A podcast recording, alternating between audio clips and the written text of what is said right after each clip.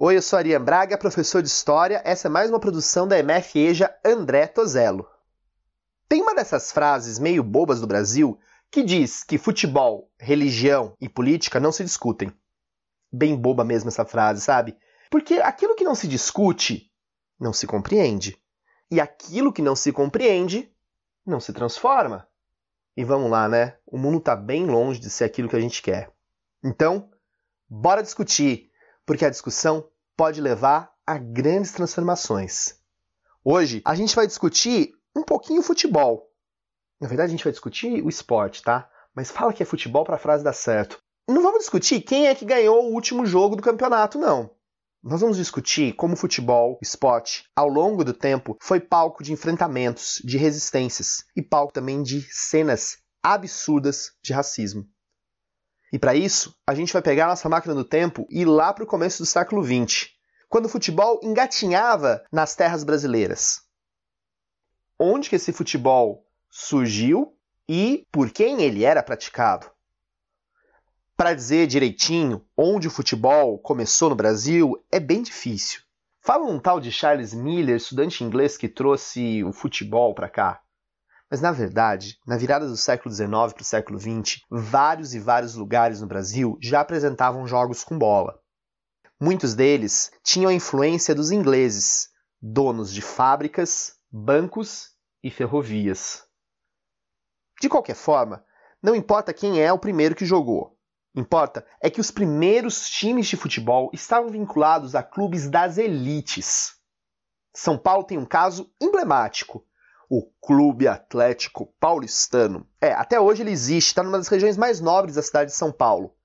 Foi o principal time da cidade de São Paulo no começo do século XX, ganhou campeonato e tudo, mas largou o futebol profissional.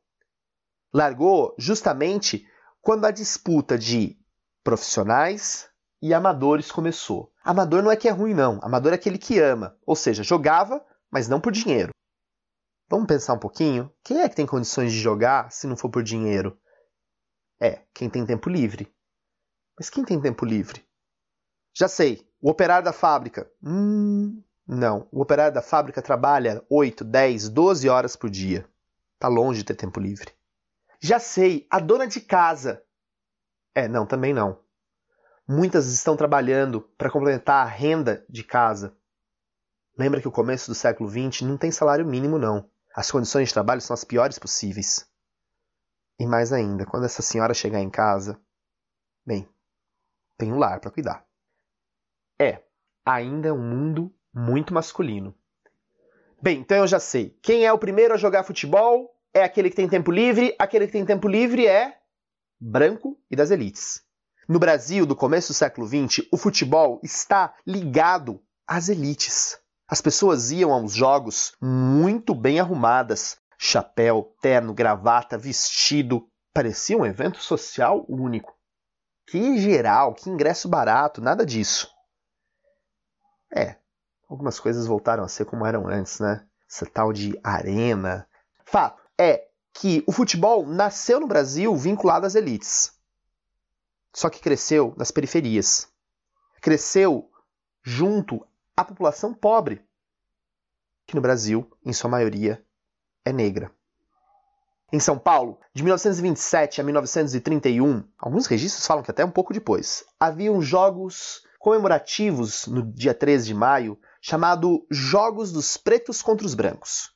Uma competição de jogadores pretos e jogadores brancos. Havia uma imprensa chamada de imprensa negra, ela noticiava apenas aquilo que a comunidade recém-liberta, não vamos esquecer que estamos falando de 30, 40 anos do fim da escravidão oficial no Brasil, fazia. As ligas de pessoas de cor, como eram chamados à época, eram comuns nos grandes centros. Porto Alegre, lá no Rio Grande do Sul, tinha a Liga dos Canelas Pretas. Essa liga existiu de 1910 até os anos 30 e juntava equipes que aceitavam jogadores negros. Porque a maioria não aceitava, não. Era todo mundo amador, né? E quem ama tem tempo livre. Quem tem tempo livre é. Pois é, já falamos disso. Mas ainda, vamos esquecer que essa elite branca brasileira do começo do século acredita muito numa ideia de superioridade racial. Até usam umas coisas meio ditas científicas. Media-se o tamanho do crânio, o formato do nariz, para dizer que eram melhores. Uma ciência usada a favor do racismo. Com o processo de profissionalização do futebol, muitos negros foram sendo incorporados às grandes ligas, aos grandes clubes. É, mas o racismo continuou. Em 1950, o Brasil realizou pela primeira vez uma Copa do Mundo em casa. Não teve 7 a 1 não. Quer dizer, até teve, mas foi a gente que aplicou. No jogo decisivo do quadrangular final, o Brasil só precisava empatar com o Uruguai e seria campeão do mundo. O Maracanã estava lotado, 200 mil pessoas. O Brasil começou ganhando. Tomou um gol. É, tomou o segundo gol. Até hoje, o segundo gol do lateral Guidia é apontado como falha do goleiro Barbosa, que à época defendia o Vasco da Gama, um dos primeiros clubes, inclusive, que aceitou negros. A imprensa caiu matando. Barbosa morreu dizendo que no Brasil a maior pena é 30 anos. A dele já tinha passado há muito tempo disso. Os jornais da época, os cronistas da época e de alguns anos depois ainda, diziam que o grande motivo do Brasil ter perdido em 1950 é que a raça uruguaia branca, tinha vencido a negritude. O Brasil de covardes, o Brasil de instáveis, o Brasil da mestiçagem negativa. Gozado. Em 1958 também a mestiçagem estava lá presente. Didi, Pelé, Garrincha. E aí mudou a história, tá? Ganhamos porque somos mestiços. Até hoje o futebol conserva essas peculiaridades, ser racista dizendo que é democracia racial. De democracia racial não tem nada. Jamais o futebol conseguiu sanar essa desigualdade.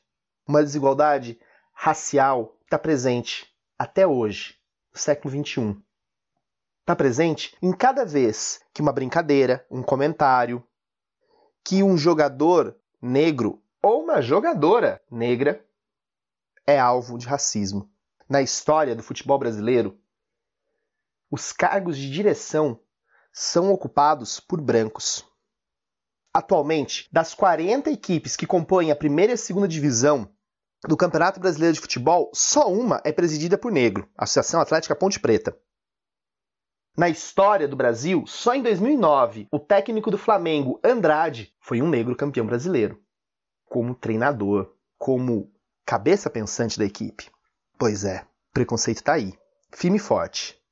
Tá firme e forte quando em 2014, pelas oitavas de final da Copa do Brasil, um jogo lá em Porto Alegre, na Arena do Grêmio, a torcida do Grêmio começa a xingar o goleiro do Santos, Aranha, de macaco. O Grêmio foi eliminado. Na verdade, já estava eliminado porque perdeu o jogo, enfim. Historicamente, a torcida do Grêmio imita para a torcida do Internacional macaco. É. Os casos de jogadores brasileiros que recebem bananas quando vão jogar em alguns países da Europa é gritante. Roberto Carlos, um dos maiores laterais esquerdos do Brasil quando jogava na Rússia, teve que conviver com isso. Daniel Alves, lateral direito, que hoje atua pelo São Paulo, quando atuava pelo Barcelona, ao bater um escanteio, recebeu bananas. Ele descascou e comeu, tá, mas isso não exclui o ato de racismo perguntado sobre o racismo, um dos grandes jogadores atuais do Brasil, que defendeu o Santos e o Barcelona também, disse: Eu nunca sofri racismo, porque eu não sou negro. É, ele sofreu muito racismo. Mas o racismo não está só no futebol brasileiro, não. Nessa temporada, o futebol italiano passou por um dos maiores problemas de racismo da sua história. Torcedores de vários clubes começaram a xingar jogadores negros o caso mais chocante foi do atacante italiano Mario Balotelli. O Super Mario joga pelo Brescia. E num jogo contra o Verona, foi xingado. Ele xingou de volta a torcida. E foi expulso. A torcida? Hum, não aconteceu nada. Contra Lazio, novamente Balotelli foi alvo de atos racistas. Outros jogadores, como o belga Lukaku, também sofreram perseguição racial. E aí a Liga del Calcio. A Liga Italiana de Futebol resolveu fazer uma campanha. Essa campanha tinha três macacos pintados para dizer que todos são iguais. Não vamos nem dizer, né? Erraram feio. O auge disso aconteceu quando Brescia, time do Balotelli, que tem uma torcida racista, xingou o próprio atleta. Balotelli, o Super Mario, é um dos grandes jogadores da seleção italiana atual. Jogou por grandes times europeus como Milan, também da Itália. A história, talvez, do Balotelli seja muito maior do que a do Brescia. Mas e aí? A torcida não tá nem aí. Mas não para só no futebol, não. São muitos e muitos os casos de racismo no esporte afora. Em 2012, a judoca Rafaela Silva foi eliminada nas fases preliminares da Olimpíada por um golpe ilegal. Era uma regra nova que o judô tinha mudado de que não poderia ser feito pegada pelas pernas.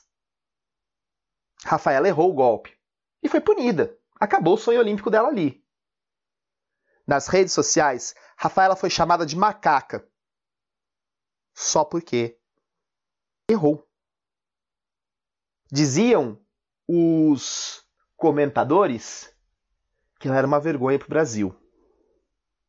É, tanto vergonha que foi ela campeã olímpica no Rio 2016.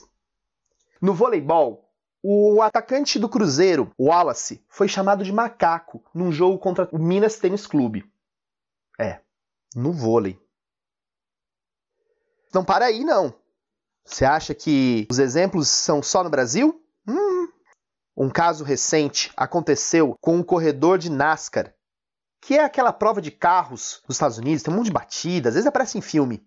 Bubba Wallace, ele é o único corredor negro na principal categoria da NASCAR. E em uma prova no Alabama, o box da equipe dele amanheceu com uma corda aquelas de enforcamento, um dos símbolos dos supremacistas brancos nos Estados Unidos. O Alabama é um dos estados mais complicados com isso, porque foi um dos estados em que a escravidão e a segregação racial ficou durante muito e muito tempo na ordem do dia. A NBA, a liga de basquete profissional dos Estados Unidos, famosa pelos seus jogadores negros, Michael Jordan, Magic Johnson, LeBron James, só aceitou negros em 1950, quando Earl Lloyd jogou pelo Washington Capitals. Em 2014, um tal de Donald Sterling, dono do Los Angeles Clippers, foi expulso da liga por declarações racistas. Na Liga de Futebol Americano, a mais rica de todas as ligas esportivas do planeta, o racismo também impera. Em 2016, o jogador do São Francisco 49ers um dos principais times da liga, Colin Kaepernick, começou a se ajoelhar durante a execução do hino nacional dos Estados Unidos. Kaepernick estava protestando contra uma onda de atos racistas que estava acontecendo nos Estados Unidos à época. Sabe qual foi o resultado?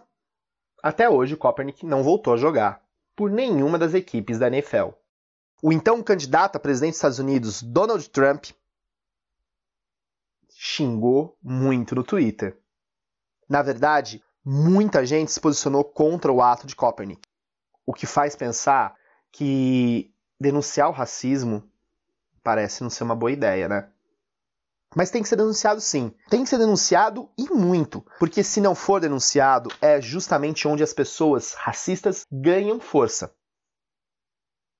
Outro exemplo dos esportes americanos é que lá, durante muito tempo, os negros não puderam participar das grandes ligas de beisebol. Se você não sabe o que é beisebol, não está perdendo muita coisa não. Brincadeira. Mas isso diz muito sobre aquela sociedade. O beisebol era um dos esportes mais populares dos Estados Unidos na primeira metade do século XX. E dizer que os negros não podiam participar dessa grande diversão americana fala muito de como a sociedade é dividida em raças. E vamos lá, né? Raça é um conceito muito, muito, muito errado. Apenas em 1947, já tinha mais de 50 anos das grandes ligas americanas, é que um jogador negro foi aceito. Hoje, Major League Baseball, a liga principal de beisebol dos Estados Unidos, é composta na sua maioria por negros e latinos. Lembra disso, nos Estados Unidos, nós, latinos, somos considerados pessoas de cor também. o racismo está presente contra latinos nos Estados Unidos. E assim a resistência. Nomes importantes do esporte têm denunciado racismo. Dois deles vocês devem já ter ouvido falar. O jogador de basquete LeBron James é um dos principais ativistas contra o racismo. Quando foi campeão pela NBA, LeBron se recusou a ir à Casa Branca, justamente porque lá tem um racista. Outro nome importante é o piloto de Fórmula 1, Lewis Hamilton, que nos protestos que aconteceram agora, em junho de 2020, estava em Londres, na linha de frente. É, esses são alguns dos exemplos de como o racismo aparece no esporte. Significa que o racismo e a resistência não estão apenas na nossa luta diária na escola. Vários são os espaços onde esses episódios acontecem, e várias são as possibilidades que nós temos de atuar para combater e vencer o racismo. Forte abraço!